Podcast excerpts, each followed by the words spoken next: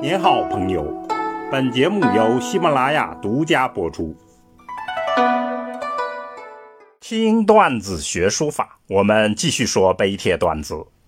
今天说隋代的楷书名碑龙藏寺碑。唐楷的源头，楷书至唐达到了极致，而唐楷的诸多特征。与号称大隋第一碑的龙藏寺碑密切相关。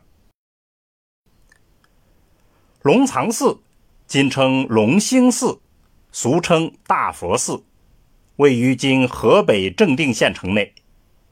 据碑文记载，隋开皇六年，寺庙扩建而立了龙藏寺碑。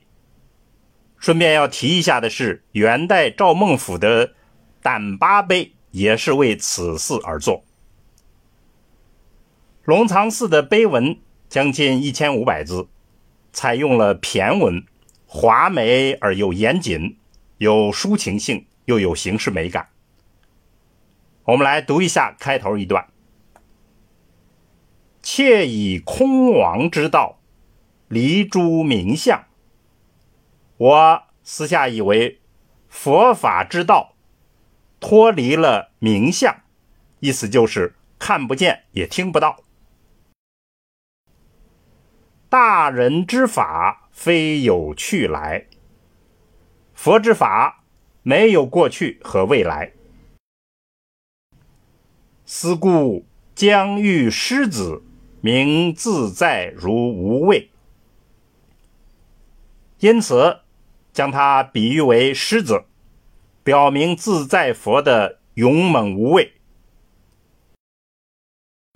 取辟金刚，信毕竟而不毁。比作金刚，实在是坚固而不能毁坏。是知涅盘路远，解脱缘深。由此而知道，涅盘的境界道路遥远。解脱根源深远，隔爱欲之长河，无船求渡，即似龟毛。说人与佛之间隔着爱欲之长河，没有船来渡过，这就如龟不可能生出毛一样。无翅愿飞，还同兔脚。没有翅膀而想飞翔，也就像兔不可能生出脚一样。好，我们就翻译这样几句。整个这一段呢，从宠信佛教下笔，谈到了修行的途径，谈到过去毁圣灭佛，引出了大隋王朝佛教的新生，歌颂隋文帝的英明。然后介绍龙藏寺改建以后的华丽雄伟。下来有一段常规的宋词，乃谓词曰：“多罗密藏，毗尼绝道。”说贝叶记录了佛经，昭示了正觉之道，斯文不灭，平于大造。说这种灵光不会幻灭，等同于天地。谁熏种智，谁怀凡乎？是说万民沐浴着佛的智慧，谁还会有烦恼呢？依于我皇，十红三宝。哎呀，我的君王，真的是。弘扬了佛之三宝，慧灯翻照，法具还明。说智慧之灯永远朗照，佛法之具永远明亮。菩提果智，救护心生。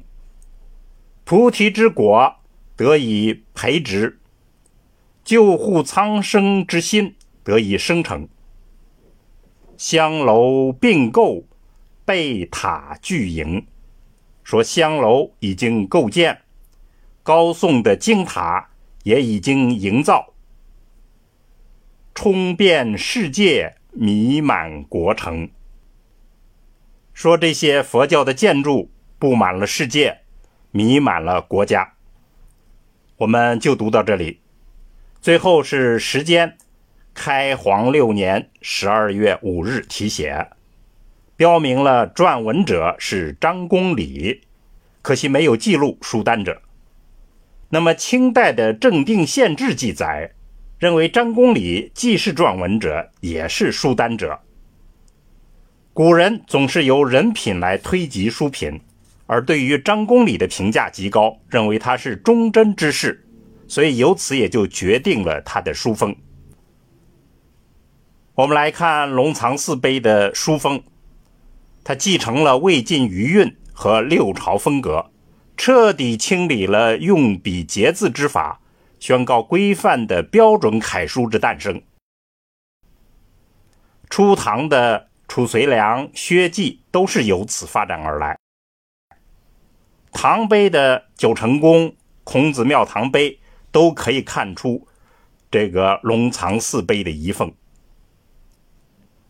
龙藏寺碑的书风融合了南北的特色，平正秀雅、宽博含蓄，有一种肃穆恬静的韵味儿，融婉丽华美。与古拙幽深于一体，风神独具。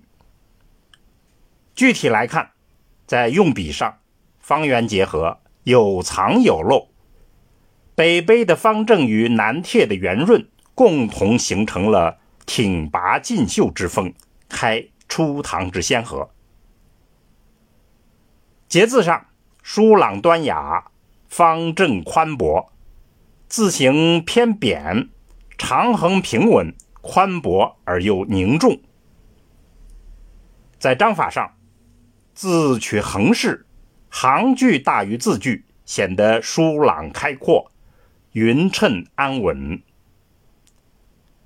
当今学唐碑的人最多，请大家注意，从魏碑到唐碑的过渡，龙藏寺碑是重要的标志。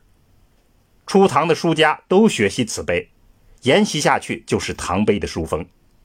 所以在这里可以弄清楚很多唐碑的特色之根由，加深您对于唐楷的理解。好，听段子学书法，我们下次再见。